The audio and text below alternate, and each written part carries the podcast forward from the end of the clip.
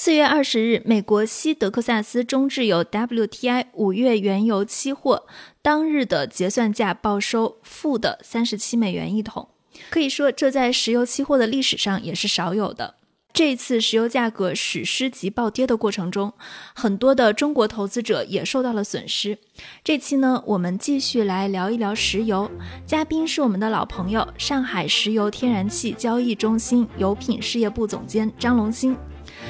欢迎张总。哎，你好，红军。欢迎收听硅谷幺零幺，我是红军。硅谷正在发生什么？在这里听一听亲历者的故事。上一次我跟张龙兴我们聊过美股暴跌背后的石油价格战，这期呢我们会详细的聊一聊为何会出现负的油价，石油期货交易到底是怎么回事儿，以及为什么说现在的石油局面瞬息万变。那今天我们还是从大家最关心的问题开始，就是我们都以为石油期货的价格最低可能是变成零，为什么 WTI 五月的期货价格会跌成负数？WTI 的中文全称是美国西德克萨斯中质油。WTI 价格在五月出现负值，这也是历史上首次出现负值。那么我们说这一次出现历史负值的情况，实际上 CME 也就是芝加哥商品交易所。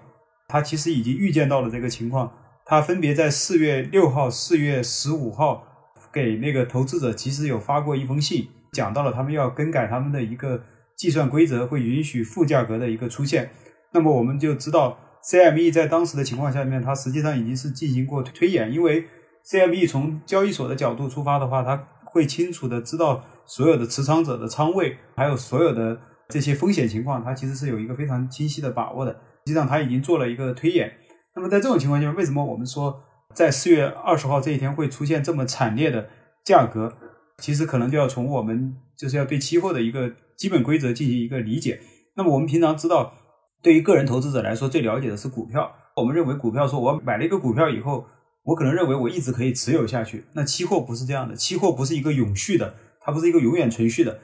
你买期货的时候，你一定是去买一个叫主力合约。这个主力合约的话，它实际上是交易最活跃的月份。那对于我们来说，现在如果以 CME 的 WTI 的期货，那我们现在要买它的最活跃的交割月份，实际上是六月份的合约。那么为什么五月份的合约会在四月二十日这一天会出现暴跌呢？是因为五月份的合约必须在四月二十一号那一天完成全部的展期，五月的合约必须要在那一天全部换月换成。六月的合约，这样的话才能够延续下去。所以在这种情况下面，根据 CME 的规则，它要换月只有两种办法。它的多头如果它要它要完成这样的一个动作的话，它只有两种办法。第一种办法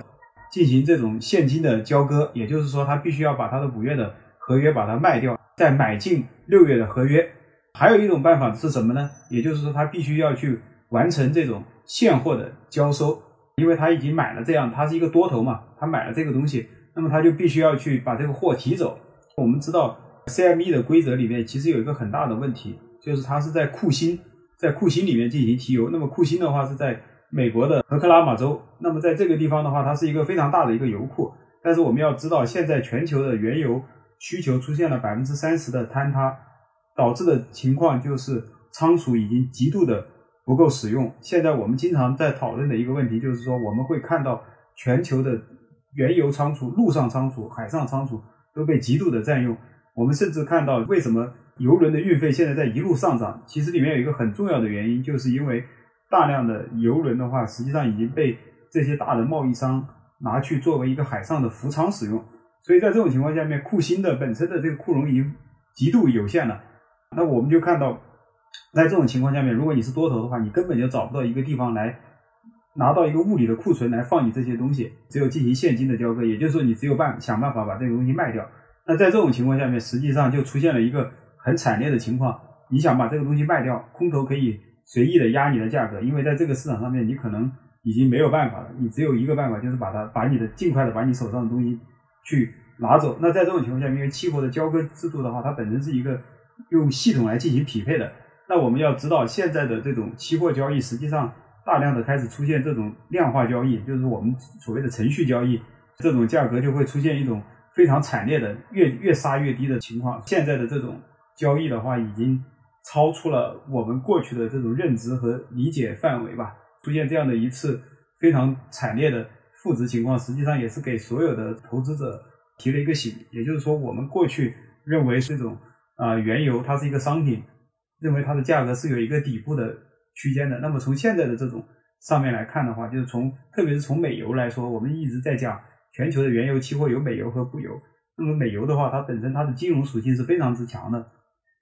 这样的也就是为什么现在我们发现啊全球的。百分之七十左右的这种原油现货实际上是跟布伦特挂钩的，而不是跟 WTI 挂钩的，就是因为 WTI 的它的这种，它更多的是一个北美地区的这样的一个供需状况来决定的。同时的话，因为它在美国这边，那么美国的话本身这种金融产业行业也是非常发达的。然后石油的话可以说是百分之五十一的金融属性，百分之四十九的商品属性。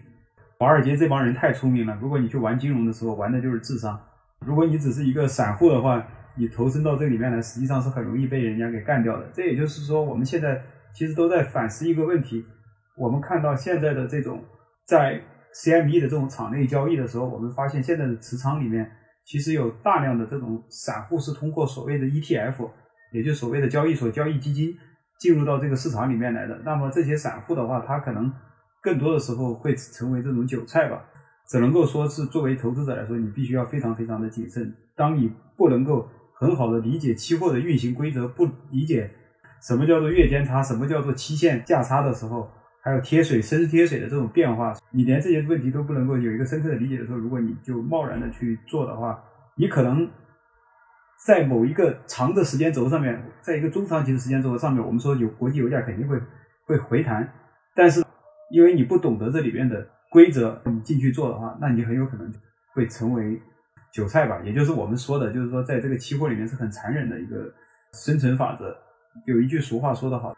多头不死，空军不止”，也是一个很残酷的一个现实。讲的特别好，就是有一点，我觉得必须要提醒听众朋友们的是，我们其实是在聊这个背后的运行原理，但是我们的所有聊天都不构成任何投资建议。咱们刚刚提到了石油的期货价格降到了最低的负四十美元，是不是很多人分不清楚期货价格其实并不等于石油价格？那现在的石油价格是怎样的呢？它是这样子的，就是我们在讲这个石油的时候，它实际上是有现货价格还有期货价格嘛。我们在讲到一个石油的现货价格定价的时候，它实际上都是会根据这种期货的价格，它会反馈到它的现货里面，它会进行一个升贴水的一个变化。你像以美油来说的话，它会有 WTI 库欣啊，然后还有 WTI，就是包括它的在休斯敦啊好几个地方的，它有一个价格，它是针对相对于它的这个期货的话，会有一个升贴水的变化。相对于布油来说，它会有一个更加复杂的一个价格体系，因为我们叫讲到布油的时候，它实际上是有一个现货市场，然后还有一个中远期的市场，还有一个期货的市场，然后它们三者之间实际上是一个互相制衡关系。那么也就是说，我们看到的现在的这种。现货就是在 WTI 以美国的原油来说的话，实际上美国原油的现货已经开始出现这种负的价差了。特别是我们看到的，像那个西加拿大的有一种油叫 Western Canadian Blend，这种油的话，它本身是一种种植原油。这种种植原油，它对 WTI 本身就是一个减贴水。那么我们知道，WTI 在前期的话，它运行的价格也就是在十九到二十美元左右的情况下面，它那个时候的减贴水就已经减到了十几美元。甚至在最厉害的时候减到了二十多美元，所以实际上那个时候现货上面已经开始出现了这种负的一个价格。这其实是由美国的管道的现状来决定的，因为我们知道，对于美国来说的话，它本身它的这种原油的话，你要交易的时候，你一定要交易到库容。如果你没有办法把这个油送到这个库容里面去排上这个计划的话，那你实际上是没有办法把你的原油送到你的消费者手上。那对于这些生产商来说的话，他把这个油打出来了以后，他实际上面临着，他这个油无处可放，他只能够说想办法贴钱，他都都得把这个油给清出去，所以是这样的一个一个情况。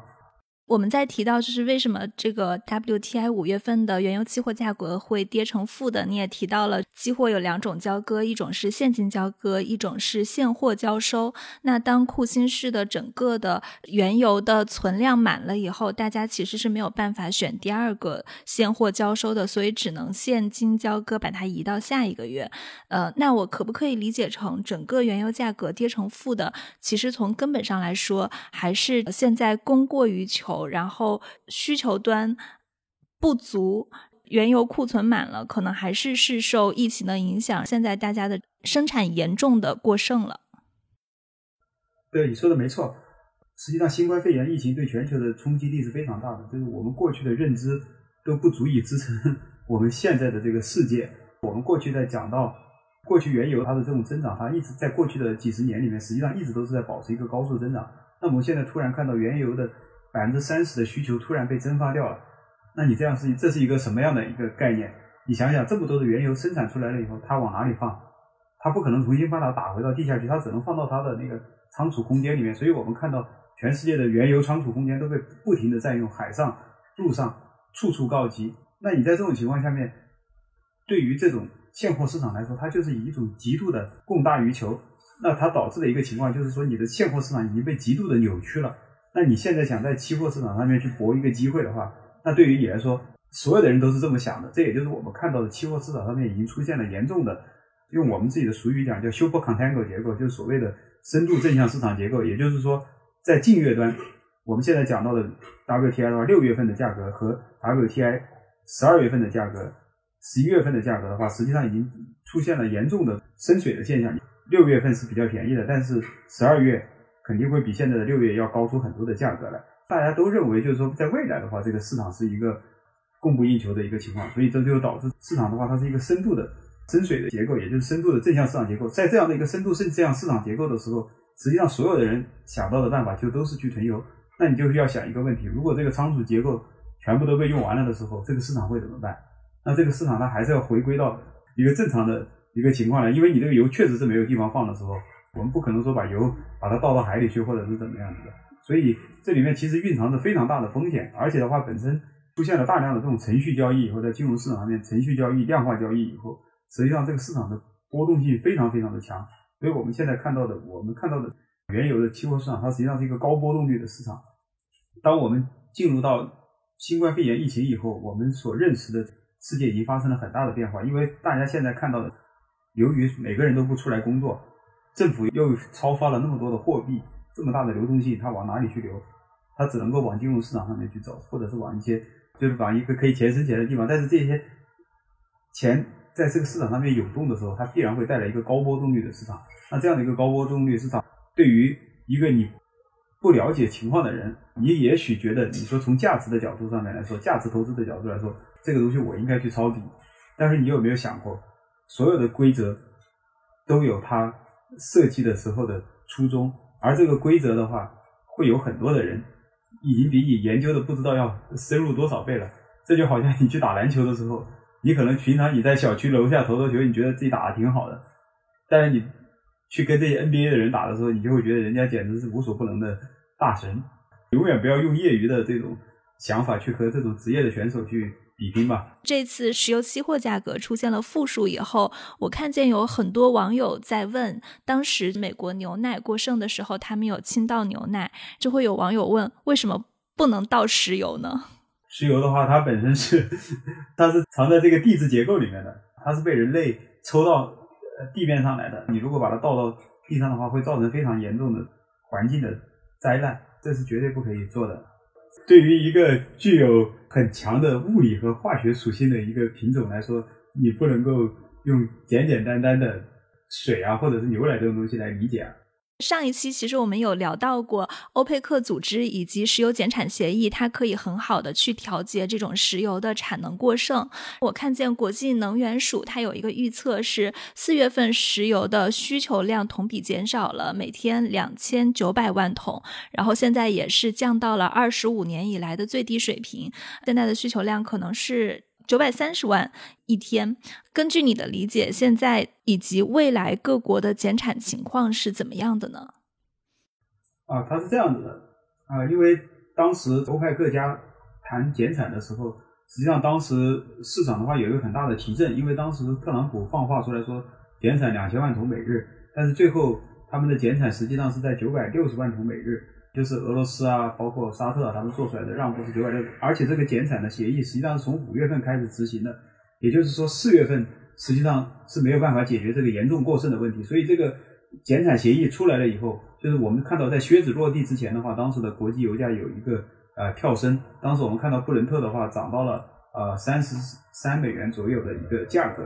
那么后来的话，这个协议出来了以后，大家实际上已经认识到了，叫远水解不了近渴，当前的严重过剩的情况实际上是根本没有办法解决的，你只能够是看到五月、六月会有一些好转，到七八月份的时候，还有后面的可能到明年的时候，因为欧派克实际上推出了一个非常强力的减产协议，这个强力的减产协议在一个正常的需求的时候，这绝对是一个非常重大的利好，但是在这样一个极度被扭曲的市场。需求被极度扼杀的这样的一个市场上面，这样的一份减产协议显然是不够的。这也就是为什么我们看到，在欧派克加减减产协议出来了以后，市场出现了一个非常大的一个下坠的一个趋势，甚至在周一的时候出现了一个负值的这个情况。实际上，认识到你真正的严重的眼前的问题没有解决，就好像我们经常以前不是看到过一个呃预言嘛？它里面是这样说的，就是叫涸泽之鱼嘛，车子。压了一条路，路上压了一个车痕出来了，然后后来里面有一个鱼啊，有一条鱼，这个时候它快渴死了，然后后来他向那个路边的一个人求救，然后路边的那个人说啊，说你不要着急，我现在去给你引东海之水，来把你让你拥有一个东海。那条鱼说你能不能把我先扔到旁边的那个池塘里面去，我我马上就要被晒死了。现在的这个欧派克家的这种减产协议，可能就有点类似于这种感觉吧。中远期来说的话，这是一个非常大的一个减产协议，但是对于当前的市场极度扭曲的市场来说，这份协议明显不够用。那现在跟未来的减产，它现在它的这个减产量是可以减到现在的需求量吗？因为我看见各国可能还是在欧派克的基础上，还是会有一些进一步的减产协议。但是这个进一步的减产协议之后，在这几个月内，如果说疫情还在蔓延的话，那它可能还是一个供过于求的情况，它并没有减产到现在的一个需求量。对的，其实这里面的情况是很复杂的啊。在讲到它的九百六十万桶每日的这个减产的时候，但实际上我们看到，在国际油价出现了这种大幅度的异常波动以后，特别是 WTI 在呃二十号出现了这种负值的情况，然后我们看到。在昨天，布油的价格实际上也被狙击，因为它布油的话，到这个月月底的时候，三十号、三十一号的时候，它也要换月。实际上，我们看到现在的这个欧派克家的话，昨天晚上实际上他们进行了很深度的一个讨论。昨天晚上他们也没有拿出一个好的一个办法来。我们看到今天最新的表态是，沙特和俄罗斯都有提到说他们会采取一个比较大的一个减产，说是可能希望能够减产到一千两百万桶到一千五百万桶每日，而且不会等到。到了五月份的时候才开始减产，实际上，呃，我相信这些产油国的话，他们在面临，因为对于他们来说，他们有那么大的合同，他都需要根据期货的价格来进行执行。那如果说这些价格真的是这么惨不忍睹的话，对于他来说的话，也是一个非常重大的一个损失。所以他们肯定希望释放一些比较利好的消息吧。在现在的这样的一个市场，个高波动率的市场，我们要非常非常的小心。如果你单纯的从这种供需面啊来看这些问题的话，可能它并不能够完全的解释当前的这个市场。这就是我我的一些看法，就是说你在这样的一个高波动率的市场里面，如果你一定要说这个市场它会向好，或者说它一定会利空的话，其实是很难说的。因为高波动率的市场里面，一切的逻辑还有一切的方法论，往往都会被它很多的耦合事件，它会促成一系列的这种极端局面出现。所以大家一定要特别特别的小心。我相信这一次的话，实际上也是给大家上了一堂很生动的课吧，抄底抄底。但是你可能抄到半山腰了，然后就好像你这个伸着手去接这个飞刀，对，您刚刚也提到了 WTI 这个期货跟布油，它的区别是前者可能它是一个金融属性更强的交易所，因为我们也知道现在的石油价格是由几个期货交易所共同决定的，包括布伦特原油期货，还有一些像新加坡、迪拜、上海原油期货交易所。那这次的这个石油期货价格暴跌，为什么首先出现在 WTI？除了你刚刚讲到的金融属性，是否还有其他的原因呢？这个是因为 WTI 的话，它是要求它是可以现金交割，然后的话还有就是它是有一个实物交割，它是这两点。对于布伦特来说，因为布伦特的它的这个北海原油啊，它现在这个产量已经比较小了，所以的话它实际上实物交割现在已经比较小了，它已经没有了，它是纯粹的现金交割，它是一个完全进行现金交割的一个品种。然后的话呢，布伦特的架构的话，它实际上是一个船货的架构，它实际上是跟船结合起来的一个货。它不像美国的 WTI 原油，因为 WTI 的原油它是有管道的管容交易的这特性，在这种美国的这种原油库存严重不够用的情况下面，而且的话，它又要求你这个多头的话要自己去把这个油给拿走。那么在这种情况下面，实际上它会出现很多的制约多头的物理因素，所以在这种情况下，WTI 会出现非常大的异动。那么对于布伦特来说的话，我刚才也跟你讲到过，布伦特的话，它本身是有这种现货中远期。然后还有期货的市场，它们三者之间是互相制衡的这样的一个关系，它不会像 WTI 那样出现非常极端的情况。但是我们要非常小心的一点就是说，如果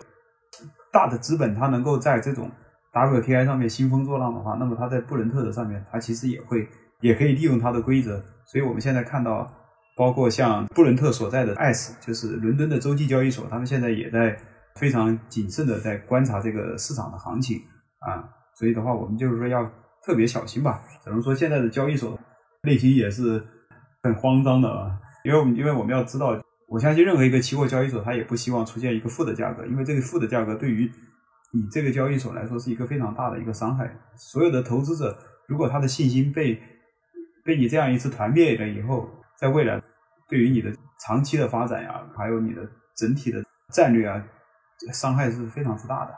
我们刚刚聊到了 WTI 暴跌的原因，那接下来我们聊一下石油价格暴跌的影响。你认为现在期货价格跟石油价格跌到这么低，对未来包括对中国分别会产生怎样的影响？我觉得它现在这个价格跌到这个水平的话，它可能会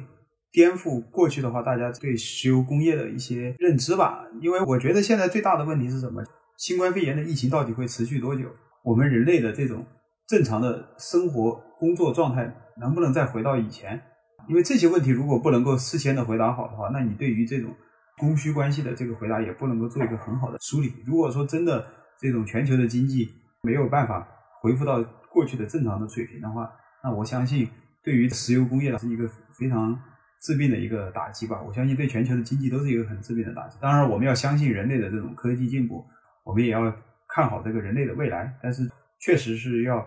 很好的去。反思这样的一个问题，就在过去的话，我们一直都走得很顺利。我们看到全球的经济一直都是在保持一个增长。那么我们突然在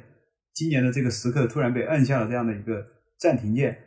那其实比尔盖茨的话，他之前也在讨论过嘛，就是如果人类遇上一场大的瘟疫的时候，会会怎么样子的？过去的话，大家都会讲啊，说我我需要增长。包括像特朗普的话，他也讲过，他说我希望这个疫情马上结束，然后经济会有嘣这样它有个爆炸式的一个增长。从中长期的一个角度来说，相信人类的这种科技的进步，然后还有用用一个乐观的态度来看待问题的话，就是说，如果疫情过去了，那么我们相信人类的生活肯定还是会回到正轨的。那么这个石油工业它肯定也是会回到正轨的。那么从这个呃上游的角度来说，因为这么一段时间的这种低油价，或者说低油价到底会持续多久，其实对于整个行业的伤害会非常的大啊，也就是意味着上游的这些。包括油田的开采啊，然后还有做油田服务的这些行业，他们会面临着极度的这种困境。在目前的情况下呢，他们首先思考的问题是怎么活下去吧。我觉得他们需要，因为你现在没有办法开源，那你就只有办法想办法节流喽。那就意味着，呃，很多的工作岗位啊，还有什么的可能都会失去吧。而且我看到的最新的消息是，特朗普今天晚上我刚刚看到一个消息，说特朗普的话，他宣布他可能会要。投很大的一个资金来资助美国的这个石油工业，而且的话，它本身也关系到美国的这样的一个能源战略，所以我觉得美国的话，它不会轻易的放弃能源独立吧。我认为从美国的角度来说，它肯定是会希望这个石油工业能够从政府的角度来说，它是支持石油工业的。他们为什么愿意去支持工业啊？它其实也是希望就在政府的输血下面，它现在能够想办法先渡过难关，然后未来的话可能再往一个更好的方向去发展，更好的服务美国的战略吧。那么对于中国来说的话，这个低油价的话，可能体现在对于我们来说的话，本身中国的现在这个外汇啊，还有这些什么的话，它的肯定就会支出会减少一些。对于中国的这个输入性通货膨胀，肯定会要小一些，这个是好的方面。那么对于我们国内来说的话，它也会有一个问题，就是因为本身中国的这些石油开采，它本身的成本也相对较高。那么在现在这样的一个情况下面，因为现在国际油价被打到这么低的水平了，那就意味着中国的这些油田啊什么都会面临着非常大的一个困境吧？为什么说中石化、中石油其实都提出来了要做好低油价下面的这种应对措施嘛？你对于一个一体化的能源公司来说，我相信现在全世界所有的能源公司都会面临这样的一个问题：你怎么样渡过难关？怎么样活下去？未来你才能够享受走出这种 黑暗的呃喜悦吧？我看到网上有些报道称，中国现在是在进口石油的，也就是说，中国现在可以去缓解一部分供过于求的情况。中国现在可以以更低的价格去进口石油。从这一点上说，你认为这对中国的经济还有战略物资储备是利好的吗？这个问题的话，其实你你你问的这个问题，你必须得考虑一个情况。你好像觉得说，哎呀，我我现在可以去买买买买买，但是你必须要考虑，你买的石油的话，它必须要存储，然后还必须要运输，它是有一整套的物流仓储体系来支撑它的。那这也就是为什么我们看到国际油轮的运费一路飙涨。现在的话，可能拿一条 VLCC 的话，就一条三十万吨的油轮，一天的话，那个日租金就达到了将近三十万美元一天，这是一个历史的一个峰值。那也就意味着，因为你本身就只有这么多船，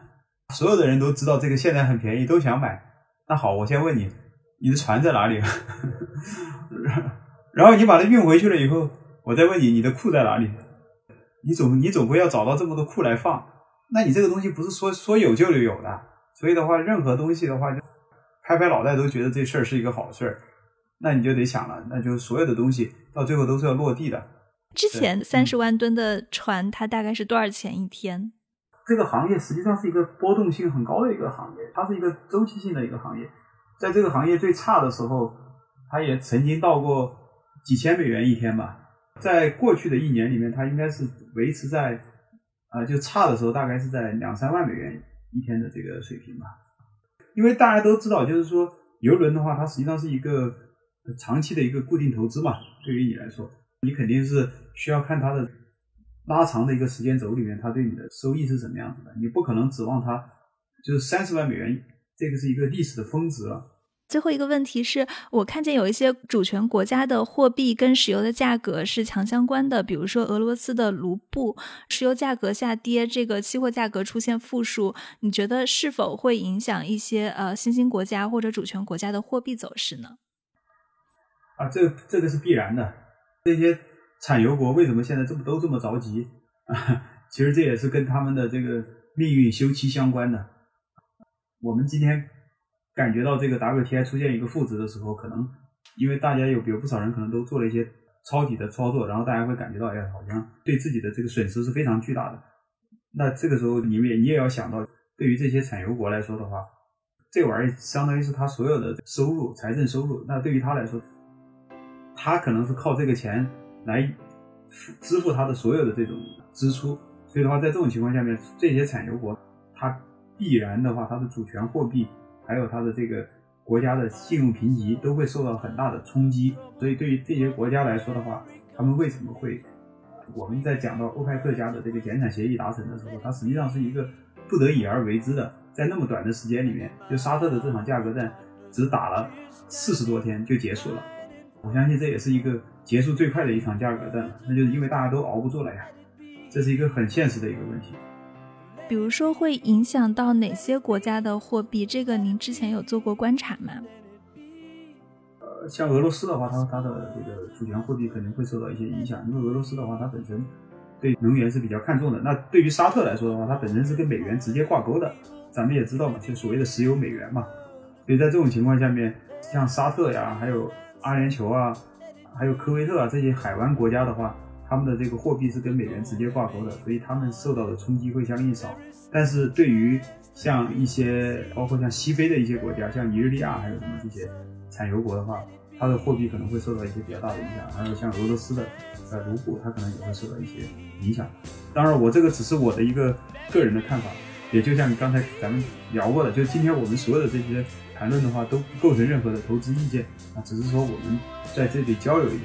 对，还有一个小问题，像这次石油期货价格暴跌，对你你的工作会有什么样的影响吗？就你们在这个行业的人，我想，我想我的电话该被打爆了，很多人会问很多的这方面的问题。一个高波动率的一个市场的话，肯定是一个非常危险的一个市场。那么在这样的一个市场上面，如果你不具备非常专业的水准，我建议你一定要保持一个敬畏之心吧，不要觉得。自己能够去战胜这个市场，或者说觉得自己能够看得更多，永远不要拿业余的水平去跟这些职业队员玩。是，好，谢谢张总，感谢大家收听今天的节目。如果你觉得节目中的信息对你有所启发，不妨帮我们转载给一两位你的好友，也欢迎大家在苹果、小宇宙、喜马拉雅、网易云音乐或者任何的泛用型客户端订阅我们。